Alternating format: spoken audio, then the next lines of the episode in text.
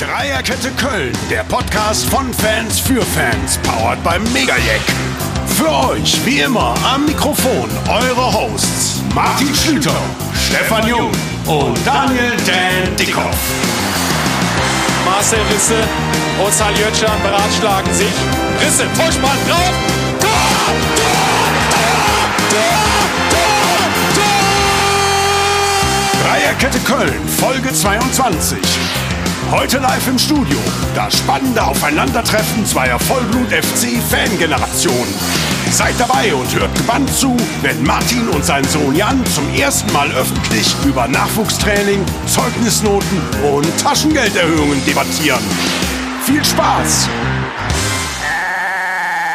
Dreierkette Köln, der Podcast, Folge Nummer 22 und es ist eine andere Folge, eine ganz andere. Der Dan ist in der Reha, ihm geht's wunderbar gut. Stefan ist kurzfristig äh, krank ausgefallen und wir wollen uns, uns und ihn ein bisschen schützen und gesagt, besser nicht, auch wenn bis jetzt alle Tests bei ihm negativ waren, aber wollten uns da nichts unnötiges Risiko zutun. Aber wir haben ganz, ganz, ganz kurzfristigen Ersatz bekommen. Mein Sohnemann Jan. Jan, ich begrüße dich. Schön, dass Ja, du hier bist. Hallo zusammen, danke, dass ich da sein darf. Sehr, sehr gerne. Und äh, haben auch keinen FC-Spieltag. Wir hatten ja eigentlich vorgehabt, dass wir, Stefan und ich, uns mit der WM in Katar beschäftigen, plus ein WM-Quiz schon vorbereitet. Kann natürlich auch sein, dass der Stefan sich ein bisschen drücken möchte vor dem WM-Quiz, das weiß ich nicht, wobei er am Telefon wirklich nicht gut klang. Aber wir machen jetzt switchen um. Du bist FC-Fan, erzählst uns gleich ein bisschen was davon seit 2010. Ähm, hast da dem, glaube ich, fast Geheimspiel verfolgt, außer die pandemiebedingten Ausfälle. Und ja, schön, dass du da bist. Hi Jan. Ja, hi nochmal, lieber Papi.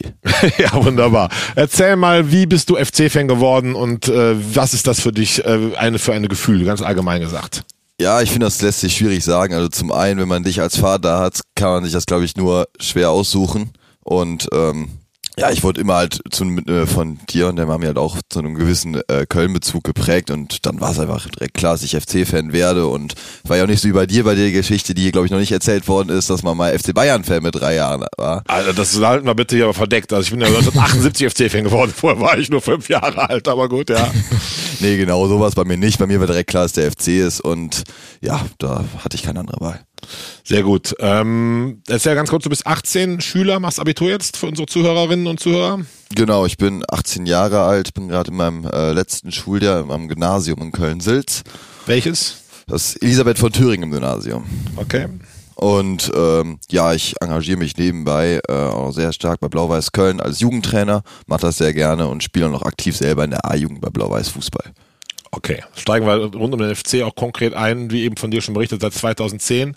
Äh, Fan durch und durch. Es waren jetzt nicht die besten Jahre. Gerade als du gekommen bist, glaube ich, Soldo, Trainer, also du gekommen bist, nicht als äh, du irgendwie mit Stein ging's regelmäßig. Lange Niederlagenserie nach zwei Jahren der Abstieg und trotzdem so FC-Fan geworden. Du hast eben gesagt Köln-Bezug, aber diese vielen, vielen Niederlagen und diese vielen, vielen Krisen haben dich nie beeinträchtigt oder nie zweifeln lassen. Ja, irgendwie nicht so richtig. Also man muss sogar sagen, die erste Saison, wo ich Fan war, war sogar überaus erfolgreich mit überragenden Heimspielen, die Saison 2010, 2011. Das war das Soldo zunächst und dann Frank Schäfer. Ne? Genau, aber Ja. auch mit äh, dem Sturm Lukas Podolski, Milivoje Novakovic, der erstmals angefangen hat, richtig zu harmonieren. Und Ja. das hat mich dann auch schon irgendwie beeindruckt. Ich meine, ich glaube, alleine jeder, der irgendwie in meinem Alter ist, hat irgendwie einen gewissen Bezug als FC-Fan zu Lukas Podolski. Und das war bei mir halt einfach auch so. Der war halt ja, schon jemand, der mich auch sehr am FC gebunden und gehalten hat. Und das war auch ziemlich schwierig, als er damals dann 2012 nach dem Abstieg zum FC Arsenal gewechselt ist. Und da Ja. bloß der FC auch ziemlich am Boden mit den Spielern, mit denen man sich auch vorher als 7-, 8-Jähriger identifiziert hat. Die meisten haben den Verein verlassen. Da waren auch noch Spieler wie Michael Rensing, wie eben schon genannt, Milivoje Novakovic oder äh, Jeromel. Christian Jeromel, Christian Clemens ist da noch geblieben, aber man stand so am Neuanfang und da war es dann einfach auch schwierig, sich dann auch erstmal an, an die zweite Liga zu gewöhnen, aber irgendwie hat es mich dann doch mehr gehalten, als Bayern-Fan zu werden, Arsenal mehr zu verfolgen, keine Ahnung. Aber irgendwie war mir dann Thomas Bröker gegen Union Berlin dann doch lieber. was mich immer sehr gefreut hat, das weißt du. Ähm, und dann ging es ja auch sportlich, wie soll ich sagen, durchaus ein, zwei, Jahre zweite Liga, ein widriges Jahr mit Stanislavski, ohne Geld, ohne Mannschaft, aber trotzdem ist man Fünfter, Sechster geworden. Du bist ja Statistiker von uns, ne? Ja, Fünfter genau, geworden. fünfte Mal geworden. Da hatten wir ja auch einen super schweren Saisonstart und waren, in Runde waren wir, glaube ich, eigentlich ziemlich im Tabellenmittelfeld unterwegs. Und dann hatten wir eigentlich auch mal eine ziemlich erfolgreiche Siegesserie oder eine längere Nicht-Niederlagenserie. Ja. Haben dann auch mal an Platz drei geschnuppert und dann aber irgendwie am Ende der Saison hat man dann doch gemerkt, dass andere Teams in der, in der Bundesliga in der nächsten Saison irgendwie ein bisschen mehr äh, Land sehen konnten als wir, so dass es dann halt aber trotzdem ein wichtiger Grundstein für den Aufstieg im nächsten Jahr gelegt worden ist, mit Spielern wie Timo Horn, Jonas Hector, Dominik Mauro. Janik Gerhard auch schon? Ja, ne? Nee, der ist im Sommer danach. Okay. Peter Stöger. Und dann wurde Peter Stöger Trainer und man hatte ein überragend gutes Zweitliga-Jahr. Da konntest du als Fan erstmal so richtig strahlen, außer wie du eben sagtest, die Jahre mit, das Jahr mit Frank Schäfer, aber dann war es ja erfolgreich und gut, ne? Absolut. Und dann hatte ich auch erstmalig so wieder das Gefühl, dass sich richtige Identifikationsfiguren gebildet hatten. Dann kam Patrick Helmes zurück, der spaltet zwar die FC-Fanszene, aber ist jemand, ein Stürmer, wo mir auch mal fußballerisch eine gewisse Nähe äh, zu, nachgesagt wurde. Kann ich bestätigen.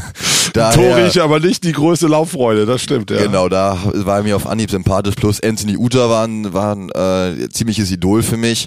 Und dann halt auch Jonas Hector, Team Horn sind immer stärker geworden. Yannick Gerd ist hochgekommen. Marcel Risse wurde aus Mainz geholt. Also da hat sich was gebildet, das echt den FC jahrelang geprägt hat.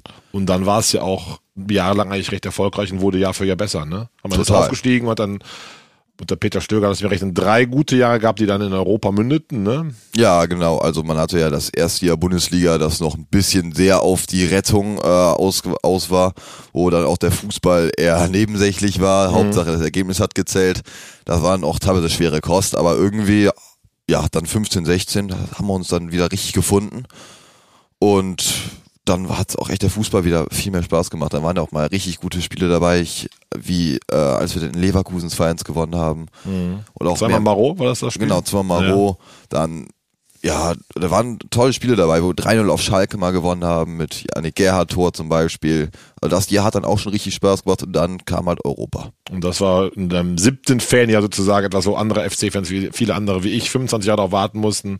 Das war wie eine deutsche Meisterschaft gefühlt, oder? Das war unglaublich. Ich, ich, die Hinrunde, das äh, bringt mich heute noch zum Strahlen. Auch wenn wir jetzt dieses Jahr mit Steffen Baumgart auch wieder äh, eine super tolle Hinserie hatten. Diese Hinrunde lässt sich nur schwierig toppen, weil da hatten wir echt so brillante Spiele. Da ist das Siegtor von Risse in Gladbach, das hier beim Jingle ja auch mal wieder zu hören ist. Ja, das feiern wir ja regelmäßig, dieses Tor. Genau, der Auswärtssieg auf Schalke ist unvergessen. Das äh, Erste Spiel unseres 3-1. gemeinsamen Lieblingsspielers, ne? Sali Özcan, Vorlage zum 3-1, nachdem er, glaube ich, zwei Minuten auf dem Platz war. Ja. Und das 1-1 in München, das Modest-Tor. Und auch Heimspiele waren äh, fantastisch, wie das 3-0 gegen äh, Hamburg, gegen HSV Mhm. und Dest drei Tore macht. Also das war schon richtig, richtig toll, ja. Dann wurde es in der Rückrunde ein bisschen kritischer, aber wir haben so gerade mit dem, wie soll ich sagen, mit dem Fötchen noch über die Hürde die Europa dann geschafft am 34. Spieltag, ne? So sieht's aus, ja. Und das war natürlich äh, ein Festtag, der 20. Mai 2017. Äh, diese Gefühle, was da passiert ist in mir drin, als Osako das 2-0 gemachte, das lässt sich nicht beschreiben. Das ist, glaube ich, das teilst du mit sehr, sehr, sehr vielen anderen Fans. Und jetzt kommen wir jetzt zu einem größten Fehler deiner Fan-Vita. Du hast die Europatouren deines Vaters nicht mitgemacht. Ich meine, verständlicherweise mit damals 13, 14 Jahren, aber ein kleiner äh, ist doof, oder? Es ärgert mich schon, aber vor allem, wenn man jetzt auch so in den letzten Jahren äh, Europa wieder ein bisschen ferner war. Ja. Aber ich denke, in den nächsten ein bis zwei Jahren werde ich mit nach Mailand fahren können. Das ist doch ein sehr guter Plan, bist auch herzlichst eingeladen. Und dann wurde es ganz, ganz düster das Jahr danach, ne? Aber du hast gerade diese Begeisterung von dem Main-Spiel 34. Spieltag beschrieben. Was ist dann passiert beim Schnelldurchlauf aus deiner Sicht? Oh, gibt's ja das ein oder andere Gerücht, dass er durch Köln läuft, was da im Sommer passiert ist. Aber ähm, ja, ich, ich bis heute, glaube ich, bleibt dieser Abschied das größte Mysterium. Ähm, ich kann es mir bis heute nicht erklären, was da passiert ist. Die Mannschaft ist zusammengebrochen und irgendwann Leistungskräfte, die auf gutem bis überdurchschnittlichem Bundesliga-Niveau vorher äh, performt haben, sind einfach komplett eingebrochen. Teilweise sehr viel Verletzungspech und im Verein hat das hat ein Stein nicht mehr auf den anderen gepasst und dann kommt halt so ein Abstieg zustande. Ich meine, ähnliches sehen wir ja gerade bei Borussia Mönchengladbach. Siehst du die sogar Richtung Abstieg gefährdet? Noch nicht, aber wir müssen mal gucken, was da jetzt in der näheren Zukunft passieren kann. Max Eberl ist fallen weg, haben wir die letzten Tage erfahren. Ähm, das wird schwierig, ne? Eberl ist weg, Leistungsträger fallen weg und äh, ich habe jetzt auch äh, quer gelesen, dass es da verschiedene Grüppchenbildungen im Kader gibt. Das, das, was sonst so gelobt worden ist, stimmt dann auch nicht mehr in Gladbach, dass es da die French Connection gegen die German Connection irgendwie im Okay. Kader geben soll. Und äh, das ist jetzt schwierig, gerade auch für einen neuen Manager. Aber das sehen wir ja beide eher mit einem Schmunzeln und einer gewissen inneren Freude, oder? Ich fände es nicht so schlimm, wenn die mal zwei, drei Jahre wie wir leiden müssten.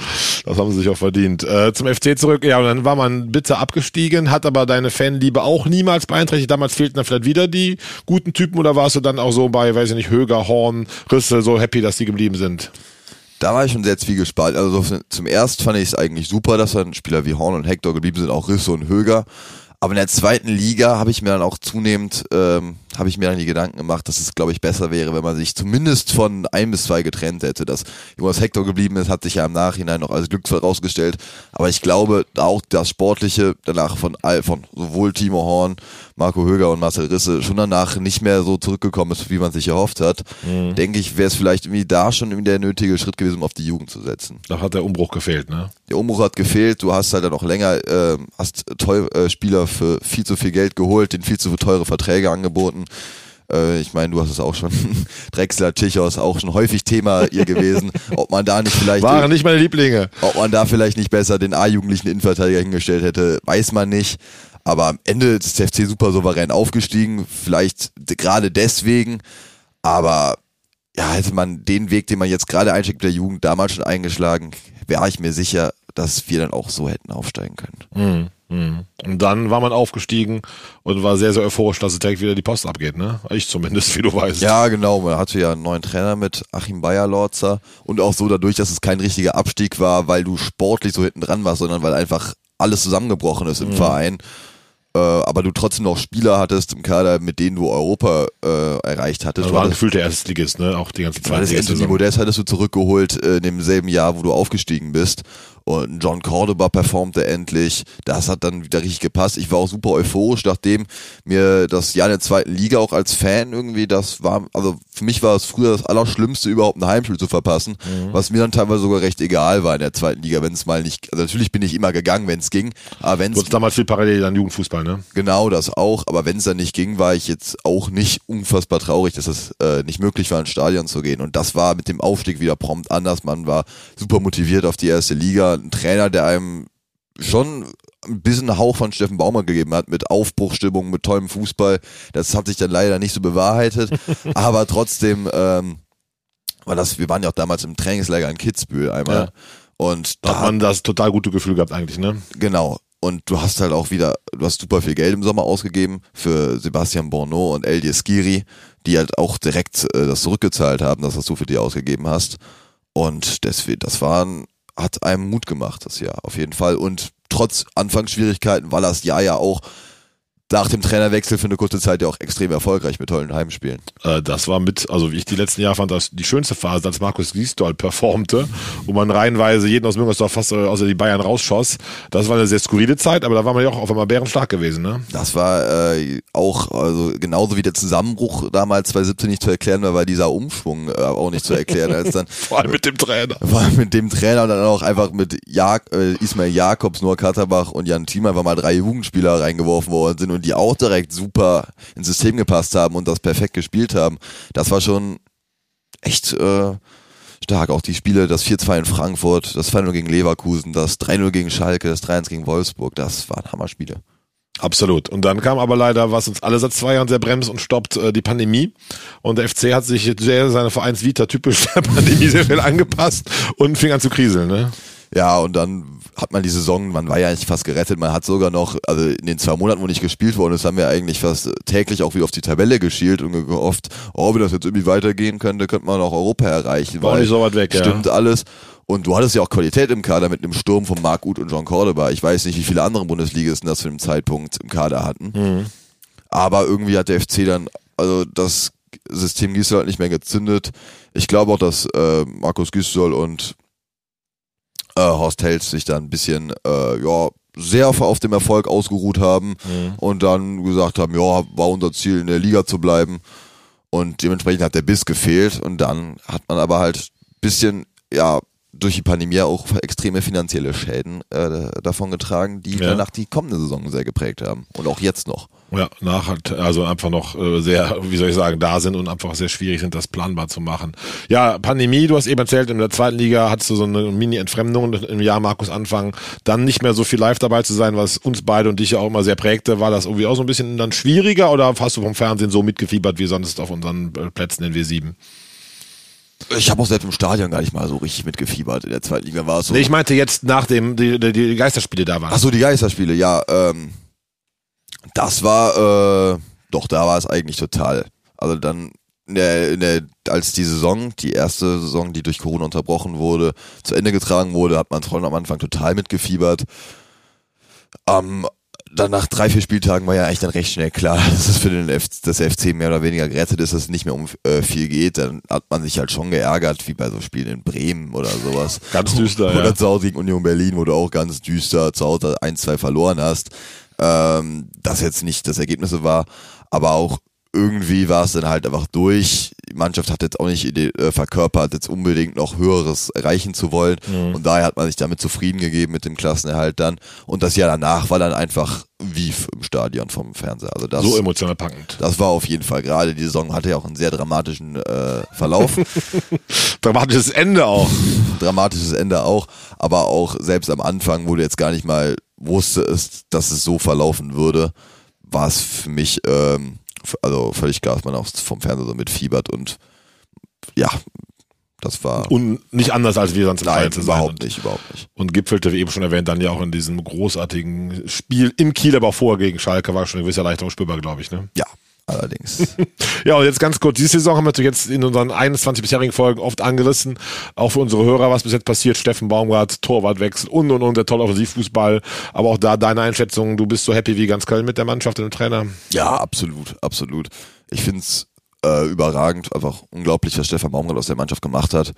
Und ich denke, da kann auch einiges davon zukommen, weil man, finde ich, immer noch mal bedenken muss, dass es noch gar nicht die Spieler sind, die er überhaupt haben wollte für sein System. Und wenn das der Weg jetzt so weitergegangen äh, werden äh, kann, bin ich mir sehr sicher, dass das eine sehr erfolgreiche Ära werden kann. Und ich glaube auch nicht, das habt ihr auch schon häufig äh, besprochen, dass Steffen Baumgart jetzt die Absicht hat, das für seine Karriere zu tun, wie beispielsweise ein Marco Rose in Mönchengladbach, der da er dann sich selber für den Trainermarkt bewerben wollte. Du meinst, er sieht Köln nicht als Sprungbrett, weil er einfach Nein, ein toller Trainer ist, sondern möchte hier langfristig bleiben. Genau. Und ich glaube, er hat den Ehrgeiz, hier was zu erreichen. Mhm. Und ich denke, der wird auch nicht nachgeben, bis es äh, ge- getan wurde. Dann wirst du hoffentlich doch als noch jüngerer Fan Jahre erleben, wie wir es in 70er, 80er Jahren hatten als damalige Kinder. Ich meine, Du bist jetzt schon Erwachsener, aber man kann schon so ein bisschen hoffen und schielen, dass es doch einmal ruhigere und bessere äh, Jahre gibt, oder? Ja, das hoffe ich sehr. Ich, der Vorstand macht für mich einen sehr guten Eindruck mit sehr guten Personalentscheidungen. Wurde ja auch hier, hier häufig besprochen. Aber da denke ich, dass der FC da einen richtig guten Weg einschlagen wird. Ich widerspreche Oder nicht. schon eingeschlagen hat. Der Weg ist, glaube ich, schon, schon geebnet. Kurz nochmal zurück jetzt ähm, von all diesen Jahren, absoluter Lieblingsspieler in dieser Zeit. Du hast eben Poldi erwähnt, hat zwischen uns immer schon eine gewisse Reibung gegeben. ich war ja nie Poldi-Fan, aber war so dein totales Held. Dein erstes Kuscheltier hieß Herr Podolski, aber ist, kann man schon sagen, das war dein Hero der Jahre oder? Ja, eigentlich, also total. Dadurch, dass ich auch durch die WM 2010 wirklich richtig den Anschluss im Fußball gefunden. Also vorher, ich habe es gerne gespielt, ich habe aber nicht, mich nicht richtig interessiert, wie der FC gespielt hat. Dann die WM 2010 hat für mich dann so endgültig alles verändert und mein Leben, glaube ich, auch in eine Bahn geleitet, die äh, ja Fußballaffin ist. Fußballaffin positiv zu formulieren, ja. Genau, und da war halt dann Lukas Podolski noch eine tragende Säule der Nationalmannschaft, hat auch ein sehr starkes Turnier gespielt. Und als Köln hat man eh schon besonders auf ihn geguckt. Und als er danach beim FC war und dann auch zwei sehr erfolgreiche für ihn persönlich FC-Jahre hatte, die er vorher auch gar nicht mal nach, äh, nachdem er zu den Bayern gewechselt ist, hatte, war es dann natürlich immer auch nochmal eine Bestätigung, was das für ein super Typ ist und dass das mein absoluter Lieblingsspieler ist. Und der hat mich schon sehr geprägt als Kindheitsidol. Aber mich haben auch die äh, Abgänge von Anthony Uja und Yannick Gerhardt damals sehr getroffen. Ja. Habe ich eben ja auch schon gesagt, waren zwei ziemliche Identifikationsfiguren für mich im Verein. Und ich glaube aber als Spieler tatsächlich, also dem Spieler, den Spielertyp, den ich so am besten finde von allen, ist, glaube ich, sogar Marc Uth. Na gut, aktuell. Ja. Also nicht nur aktuell, auch generell von allen Spielern, die ich so in zwölf Jahren gesehen habe, ist das so der Spielertyp, wo ich sage, ja, das gefällt mir am meisten, so wie der spielt. Das kann ich sehr gut nachvollziehen. Ja, nochmal zurück. Deine erste Auswärtsfahrt war wohin nochmal? Auswärts auf Schalke, ich glaube bei minus 15 Grad, 3-0 verloren, drei Tore von äh, Weltstar Raul. Ja, kann ich da eine kleine Anekdote erzählen. Äh, wir sind da raus, erst einmal mit Papa im Stadion, bis auf meinen Schultern, glaube ich, gewesen und drei Raul-Tore und du saßt auf meinen Schultern, total frustriert dem Stadion raus. Cocky guckt auch gerade und es kamen hunderte Schalker entgegen. Raul, Raul. Und ich hatte auf meinen Schultern sitzen und sagte so also, halt die Fresse. da war schon viel, viel Fußball-DNA gelegt und trotz dieser Lage sind wir mit breiter Brust zurück nach Köln gefahren. Unvergessen. Ansonsten hast du auswärts schon mit mir viel erlebt, viel gesehen. Gibt es so ein Lieblingsstadion, Lieblingsverein, wo du am liebsten auswärts hinfährst? Ja, also natürlich fährt man dann sehr, sehr gerne nach Gladbach, aber da ist man immer so angespannt und es tut auch zu weh, wenn man verliert, was auch schon zu häufig vorgekommen ist. Ja. Natürlich hatten wir den brillanten Sieg dort, wo ich auch vor Ort war mit Marcel Risse. Aber ich glaube, am allerliebsten ist Leverkusen oder Schalke, glaube ich sogar, weil Okay. ja, Schalke ist einfach so dieses geballte Treffen zweier Fußball, äh, äh, zwei riesengroßer Fanszenen, die sich auch gegenseitig ja, nicht besonders mögen Ja. und wo man einfach, finde ich, am meisten den Fußball spürt und in Leverkusen ist halt auch irgendwie einfach kultig, wenn du 15 Nachbarschaft. Minuten zum Auswärtsspiel fährst. Also, Im Vorgarten gefühlt, ne? genau, aber Stadion ist bei mir, ich liebe Eintracht Frankfurt. Finde Okay. ich das schönste Stadion. Äh, Finde ich auch gut. Ich bin, weil du weißt, HSV war immer mein Lieblingstour, mein Lieblingsstadion. Ähm, du warst auch schon bei den beiden Kultvereinen mit mir, St. Pauli und Union Berlin. Auch das war was Besonderes für dich, diese Vereine, oder pff, eher unter ferner liefen? Ja, also Union Berlin, als ich das erste Mal da war, auf jeden Fall. Das war was ganz, ganz Besonderes. Dieser ganze Verein, auch wenn sie mit den ähm, äh, Freu unseren Freunden vom Niederrhein auch sehr gut befreundet sind, Ja. ähm, nur diesmal wirklich befreundet sind, ähm, ich, kann ich dem Verein trotzdem irgendwie was abgewinnen. Tolles Stadion, tolle Fanszene. Und das war richtig krass. Das hat mich sehr beeindruckt. Bei St. Pauli fand ich jetzt so, ja, aber das fand ich jetzt Nicht so besonders. ein Waren wir zweimal, ne, glaube ich. Ja, oder? zweimal. Fand ich aber auch ein bisschen Zwei Siege. Zwei Siege, genau. Fand ich aber ein bisschen überschätzt, auch St. Pauli, ehrlich Okay. gesagt. Also das ist jetzt nicht so das, woraus gemacht wird. Ähm, du hast, wir sprechen gerade über Traditionsduelle, du sagst, Schalke wird dich sehr packen, weil das so zwei Fanszenen sind, eben Union Berlin äh, erwähnt.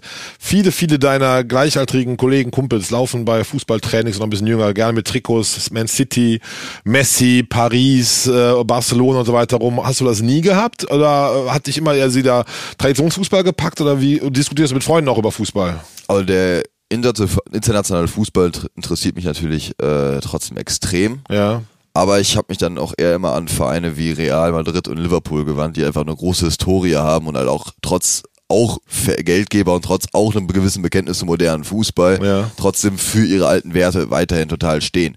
Und das ist halt bei Paris Man City überhaupt nicht der Fall.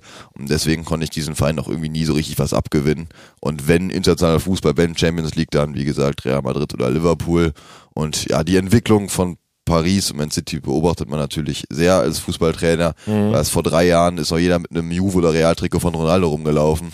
Und mittlerweile gibt es überhaupt keine Ronaldo-Trikots mehr auf Fußballplätzen, beziehungsweise bei den 8- bis 12-Jährigen, sondern eigentlich nur noch Messi Paris, Mbappé Paris oder Ist De, das so? De Bruyne. Ja, Also da musst du bitte als Jugendtrainer, bist ja gefühlt jeden Tag auf dem Sportplatz, bitte entgegenwirken, dass äh, die Kinder wieder FC-Trikots tragen. Mir auch BVB, das natürlich Schalke, äh, was FC auch immer. natürlich weiterhin, aber ich gehe jetzt weiter, eher auf den Ja, internationalen ja, klar, Bereich. verstehe das schon.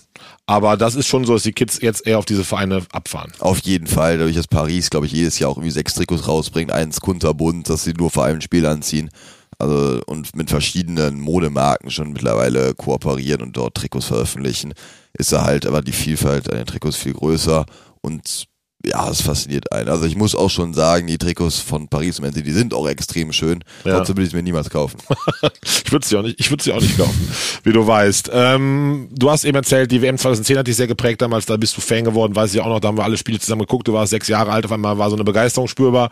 2014 ist Deutschland Weltmeister geworden, also hattest du zwei extrem erfolgreiche WMs, wir waren bei der EM 2016 bei zwei deutschen Spielen gemeinsam in Frankreich, aber erklär mal die Differenz so in deinem Herzen zwischen FC und Nationalmannschaft, oder gibt's die überhaupt, oder wie fühlst du da? Also die gibt es extrem. Ja. Am Anfang, vielleicht in Jahren 2010, gab es das vielleicht noch nicht. Aber auch schon spätestens bei der EM 2012 habe ich ja auch schon gemerkt, ja, halte ich halt diesen Sommer mit Deutschland.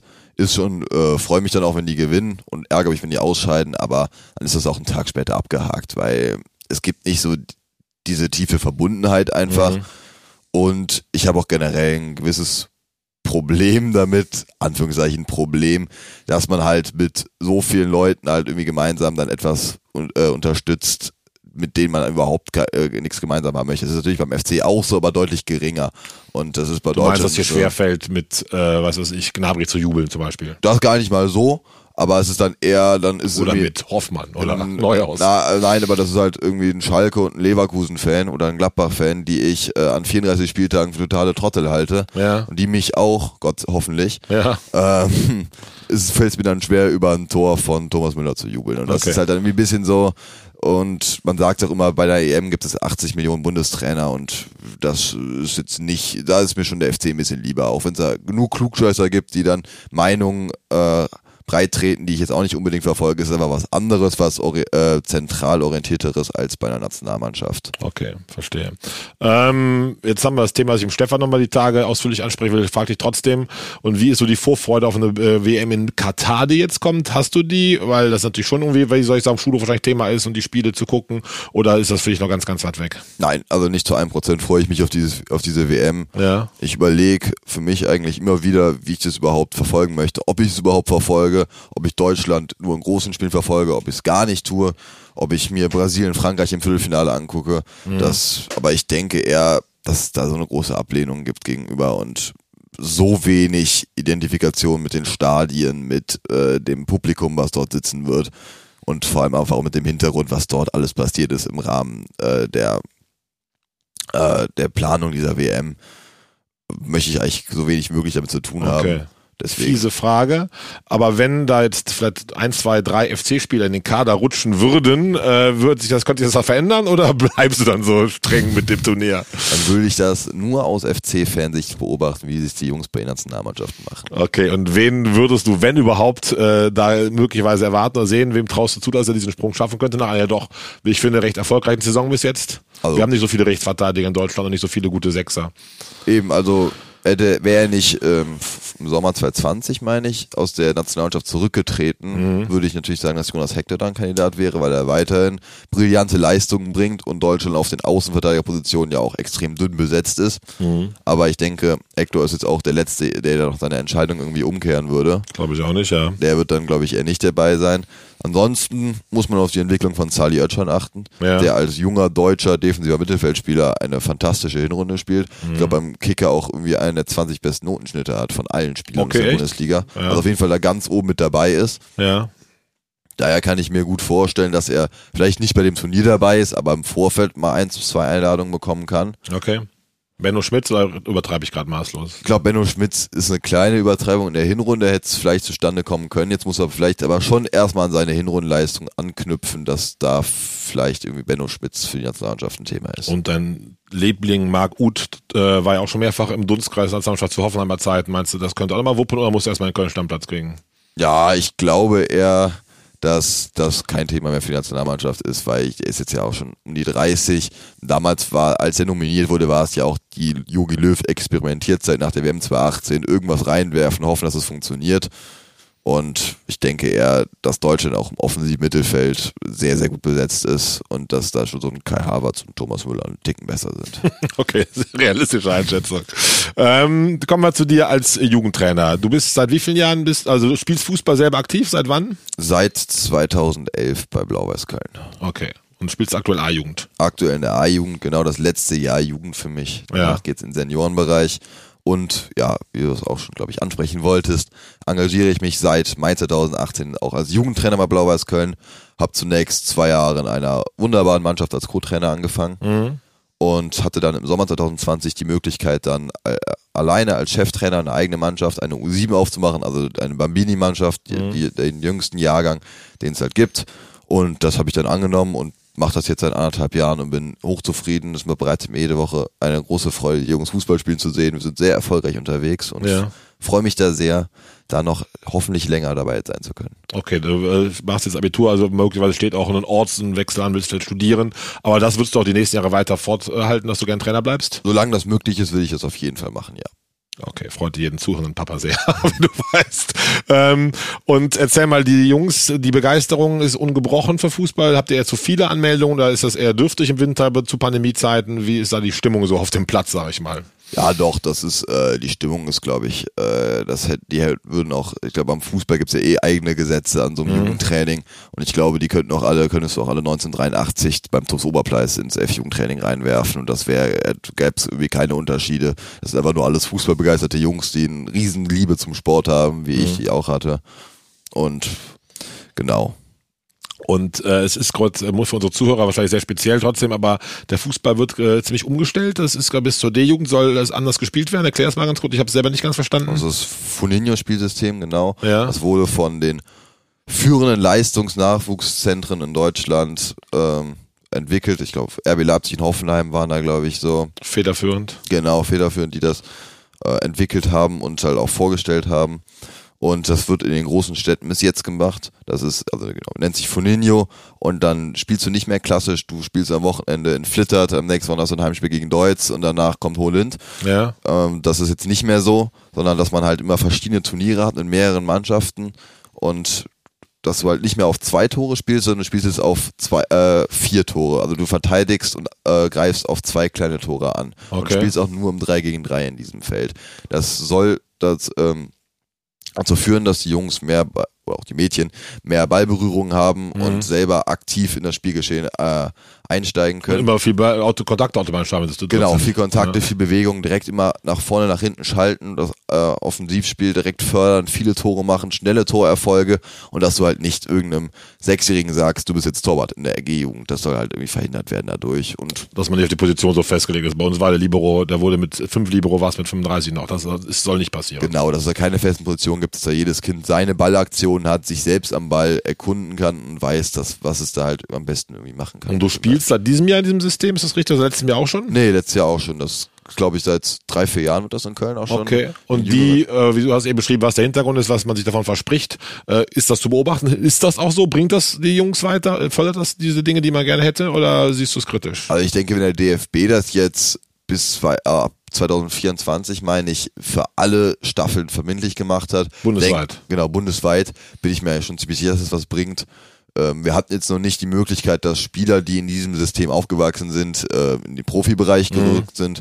Das muss man wahrscheinlich dann erstmal beobachten, weil es noch nicht so alt ist. Nicht Ich so denk- ausgereift. Genau, ich denke, die Ältesten, die damit angefangen haben, sind gerade 12, 13. Deswegen muss man damit erstmal gucken, wiefern das die Jungs stärkt. Der Torhüter kommt dann ein bisschen kürzer als äh, sonst. Mhm. Aber wird natürlich auch am Ball ausge, wie soll ich Genau. sagen, gebildet. Genau, aber du hast halt als Torwart, hast du jetzt, du hast natürlich auch noch die Möglichkeit, auf größere Tore zu spielen. Äh, auch durch Freundschaftsspiele. Aber erstmal soll halt wirklich jedes Kind am Ball gefördert werden. Und das wird sehr interessant zu beobachten sein in den nächsten Jahren. Glaube ich. Abschließender Block noch zu deiner Fußballleidenschaft. Du hast erzählt, selber seit vielen Jahren dem Trainingsplatz mit mir und auch alleine schon extrem viele FC-Spiele gesehen. Kannst du uns und den Zuhörern erklären, woher diese unfassbare Begeisterung für Fußball herrührt, wenn du sie selber so hast? Weil das ist ja anders als Tennis, Handball, Hockey. Dieser Mythos Fußball ist ja schon sehr groß, ist bei dir natürlich auch sehr in die Waage gelegt worden, in die Wiege gelegt worden, unbestritten, aber du lebst jeden Tag begeisterte Kinder auf dem Fußballplatz. Kannst du das mit wenigen Worten erklären oder ist das nicht erklärbar? Ich weiß irgendwie nicht so richtig, was mich da jetzt so unfassbar fasziniert, warum ich habe Leichtathletik ausprobiert, ich habe Hockey ausprobiert, warum es mich da nicht gepackt hat, beim Fußball dann doch.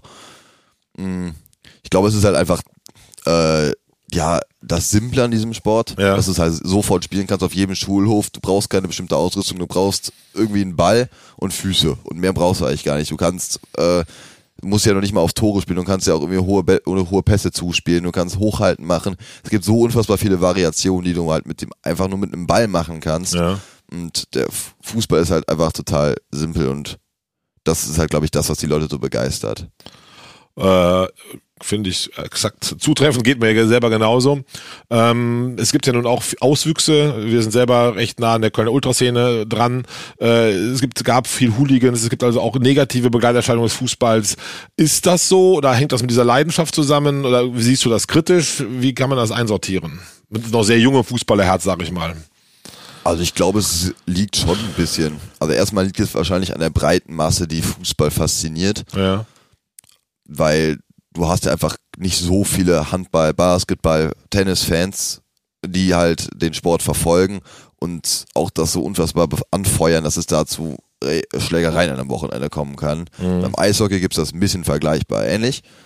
Aber beim Fußball ist es halt, glaube ich, einfach die Emotionen, die so hochkochen und das kann man einfach nicht beschreiben, warum das so ist oder weswegen ähm, die Leute so beim Fußball durchdrehen. Ich meine, es gibt genug Leute, die ich kenne, die total anständiges, normales Leben haben und dann beim Fußball völlig am Rad drehen. Ich meine, dich kann man ja auch fast ein bisschen in den Top reinwerfen. Dich auch, aber gut, Ich ja. auch, ja. Aber warum das so ist, weiß ich nicht. Der Fußball lässt die Leute anders ticken und fördert wahrscheinlich einfach auch dann eine gewisse Gewaltbereitschaft. Wenn du halt den ganzen Frust, den du halt sonst irgendwie in deinem Leben hast, dann an diesem Wochenende auch im Stadion rauslässt. Gibt es Auswüchse. gibt es Auswüchse und das ist generell, das fängt ja auf kleinen Fußball, bei den kleinen Jungs auf dem Fußballplatz an, dass man halt irgendwie, wenn man sich streitet, wer den Ball hat, dass auch mal geschubst wird und das, das, das gibt's ja woanders wirklich nicht so in der Tat. Nee, das ist schon durch anders beim Fußball als beim Hockey oder Basketball. Und, aber warum das so ist, kann ich jetzt wirklich nicht sagen. Also du hast ja eigentlich, finde ich, ganz gute Erklärungsansätze gefunden. So, wir hatten ein furchtbares Län äh, Länderspielwochenende, hinter uns ohne Länderspiele, völlig absurd, der Afrika Cup. Blicke jetzt trotzdem kurz nach vorne, der FC spielt kommenden Samstag gegen Freiburg, haben eine, vielleicht eine Mini-Krise, wäre übertrieben, aber zumindest gegen Bochum und HSV nicht so richtig performt vorher, eine fette Klatsche gegen die Bayern gezogen. Wie optimistisch siehst du das Spiel gegen Freiburg? Oh, das ist ein sehr richtungsweisendes Spiel vor allem, ja. weil Freiburg präsentiert sich ähnlich wie wir in der Saison, ein Ticken mhm. besser, stehen ja auch vor uns in der Tabelle und hatten eine Inrunde, die sie auf Platz 3 beendet hatten. Deswegen, aber ich sehe jetzt Freiburg 0,0 favorisiert deswegen. Das ist ein Heimspiel für uns. Wir wissen nicht, wie viele Zuschauer zugelassen sind. Ob's momentan stand 750. Momentan stand 750, genau. Aber das kann ja auch nochmal sich spontan ändern, siehe Bayern. Ja.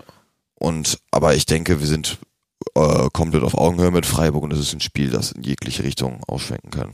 Dann ziehen wir jetzt unser Tippspiel auch vor, ähm, was ja immer eine Kategorie dieses wunderbaren Podcasts ist. Ich habe auch schon die Tipps eingeholt vom Dan und vom äh, Stefan. Beides sehr typische Tipps. Stefan hat uns in äh, wortreiche WhatsApp äh, aneinanderfolgend äh, erklärt, warum die Statistik so ist, wie die Spiele letzten vier Mal gefolgt sind, welche Tore gefallen sind. Er geht von vielen Toren aus einem 3-2 FC Heimsieg und Dans Tipp ist noch typischer von Dan. Dafür liebe ich ihn auch 1 zu 0 ein Tor von Esiboe, weil der so gerne hier kritisiert wird von mir, vom Stefan. Das ist eine sehr charmante, suffisante Antwort Antwort auf uns beide, die so gerne über Itzi Bitzi lästern. Also das sind die Tipps von den beiden. Was tippst du, Jan? Ich sage immer ganz optimistisch 3-1. Der FC kommt wieder zurück aus der Krise. Krise mit Anführungszeichen. Ja. Und äh, schlägt Freiburg souverän mit 3-1, aber mit einem engen Spiel, was in den letzten Schlussminuten vom FC durch zwei Tore entschieden wird. Ich tippe 2 zu 1. Ich glaube auch ein enges Spiel. Glaube auch, dass wir kurz vor Schluss das 2-1 machen werden. Freue mich sehr auf das Spiel. Hoffe sehr, dass man wieder, Zuschauer sein kann und ähm, wir hoffentlich beide, wir beide dem Spiel beiwohnen können. Äh, liebe Zuhörerinnen, liebe Zuhörer, tippt doch mit. So zahlreiche werden natürlich äh, ab Mitte der Woche auf Facebook ähm, dazu aufrufen, dass äh, ihr mittippt und auf bei Instagram und äh, fleißig mitmachen. Diesmal haben wir einen besonders jecken, besonders schönen Gewinn und zwar die CD Mega Jeck äh, 25 mit den Sessionssets unter anderem von Rhythmus Sportgruppe, den Höhnern, Funky Marys Durmstürmer und, und, und, und. Eine wunderbare CD. Holt euch das Kölsche Hetz nach Hause und gewinnt diese CD. Tippt fleißig mit. Jan, ich weiß ja, dass du dieses Spiel, diesen Podcast gerne verfolgst und auch äh, ein treuer Zuhörer bist. Wir haben zwei Kategorien. Die eine ist jetzt ohne abgelaufenen Spieltag ein bisschen schwieriger. Äh, das ist der Trainerwackler, trotzdem als totalen Experten die Einschätzung. Was glaubst du, wer als nächstes gehen könnte, müsste? Gladbach jetzt vielleicht ohne E-Ball, äh, dass der Hütter wackelt oder was hast du einen anderen auf dem Stuhl, auf dem wackelnden Stuhl? Ja, Gladbach ist, glaube ich, jetzt äh, nochmal durch Max Ebers Ausscheiden extrem ähm, favorisiert, was diese Kategorie angeht, weil er war ja der Trainer des Managers, der mhm. ihn installierte, der ihn, äh, der ihn unbedingt haben wollte. Deswegen kann ich mir schon vorstellen, dass Gladbach jetzt nach enttäuschenden Ergebnissen gegen Bielefeld und Augsburg da die Reißleine ziehen könnte. Ansonsten Wolfsburg hat ein Spiel gegen Fürth da denkt man zuerst, sollte man eigentlich gewinnen können, aber da ist jetzt auch so viel Unruhe und ich habe jetzt gelesen, dass auch noch Wout Wekos noch vor Ende der äh, Transferperiode auch nochmal gehen soll. Okay. Weil es da auch nochmal im Kader nicht funkt, deswegen Kofeld ist natürlich ein Kandidat. Heißer Kandidat, ja. Aber ich glaube tatsächlich, dass äh, Stuttgart als allererstes nach einer Niederlage am Wochenende die Reißleine Wo spielen wird. die? Stuttgart spielt, ich hab's Weiß auch nicht, guck mal gleich nach, reichen wir nach. Ich glaube auch Stuttgart wackelt sehr, aber du hast uns die anderen Protagonisten genannt. Den Herrn Glasner siehst du nicht so wackeln wie unser Stefan, oder? Nee, nee, nee. Ich glaube. Der Dauerrunning Gag vom Stefan. Ich glaube, Herr Glasner äh, kann ganz entspannt in Frankfurt weiterarbeiten. Okay. Und die weitere Kategorie äh, ist das Ohrfeigengesicht. Hast du dir da auch schon Gedanken zu gemacht? Auch ohne Spieltag trotzdem jemand, der dir da in den Sinn gekommen ist? Das Ohrfeigengesicht ist für mich, ich habe es gestern oder vorgestern gelesen, ist äh, Thomas Helmer. Ja. Der gesagt hat, dass er sich und dass ihm die politische Situation in Katar völlig egal ist, er sich einfach auf das schönste Turnier der Welt freut und sich auf tolle Spiele freut. Das ist ehrlich gesagt erstmal das erste Mal, dass ich das über diese WM gehört habe, über die WM in Katar, dass jemand sich wirklich darauf freut und das irgendwie noch nicht mal einfach nur mit irgendwelchen Argumenten schön redet, aber nur sagt, dass es ihm wirklich egal ist, was da passiert ist, dass er sich aber aufs Turnier freut. Und deswegen kriegt er von mir die verbale Ohrfeige. Okay, eindeutig. Cocky, der, der zeigt den Daumen, gefällt dir scheinbar. Ich teile das auch. Meine Ohrfeige der Woche geht eindeutig an Herrn Infantino. äh, FIFA-Präsidenten, der nun alle zwei Jahre die WM unbedingt durchparken möchte, was sein eigener Wunsch ist, was eh schon absurd ist, war, ist eine WM enteiert und alle in der WM nur alle vier Jahre gehört und eine EM auch stattfindet und und und und, aber mit dem völlig absurden Argument, dass, dass den Menschen in Afrika mehr Perspektive gibt oder mehr Zuversicht. Ich habe es gar nicht genau verstanden, aber Herr Infantino, lassen Sie diesen Quatsch. Erstens WM bitte nur alle vier Jahre und zweitens nicht mit absurden Argumenten. Wir, wir sind aufgerufen, auf der ganzen Welt Menschen in Not und Afrika gern zu helfen und ihnen noch Möglichkeiten zu geben, zu uns zu kommen, aber nicht durch eine WM alle zwei Jahre. Was für ein Kokolores, Ohrfeige von Martin Schlüter. Hast du noch Dinge, die du anbringen möchtest in den Podcast? Äh, hast du Leute, die du grüßen möchtest? Willst du noch auf irgendwas hinweisen? Willst du deinen Vater kritisieren für 22 Folgen?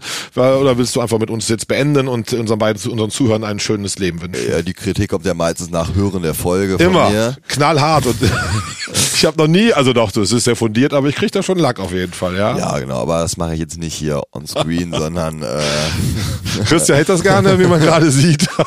aber du bist ja gut erzogen, Dankeschön. Und ansonsten äh, Thema Podcast allgemein, was mich neugierig macht, du hörst du selber Privatpodcasts? Ich bin äh, selber ja sehr leidenschaftlicher Podcast-Hörer. Ich bin äh, Hörer von Gemischtes Hack, dem Podcast von Tommy Schmidt und Felix Lobrecht. Und zusätzlich, wenn euren Podcast höre ich natürlich auch sehr gerne. Teilweise um nicht zu kritisieren, aber auch, weil ich es ganz interessant finde, was ihr so zum Schön, FC das freut mich. und äh, zum allgemeinen, zur allgemeinen Fußballwelt sagt. Und ansonsten, aber ja, wenn mir langweilig ist, wenn ich irgendwie bisschen was, wenn ich keinen Bock auf Musik habe, hole ich mir, suche ich mir einen guten Podcast raus und höre mir das an. Ich bin dabei. Bist dabei. Und also diese typischen Fußball-Podcasts, wer ist da? Phrasenmesh? Phrasenmeer, genau. Hörst du auch, ne, Bild. oder? Also ab und zu, wenn eine Person ist, die mich interessiert, weil Steffen Baumgart war jetzt ja länger zu Gast, Ja. also vor Jahren schon. Und auch Lukas Podolski, sowas habe ich mir mal angehört. Toni Kroos hast du, glaube ich, auch, ne? Toni Felix Ja, Kroos. aber manchmal. Aber Okay. Ansonsten, genau, Fußball-Podcast, wenn mich das Thema interessiert, aber habe ich jetzt keinen, den ich jetzt aktiv jede Woche höre, außer die Dreierkette. Ah, wunderbar. Daumen hoch. Dreierkette Köln freut sich über so treue Zuhörer von 18 bis 80 Jahre.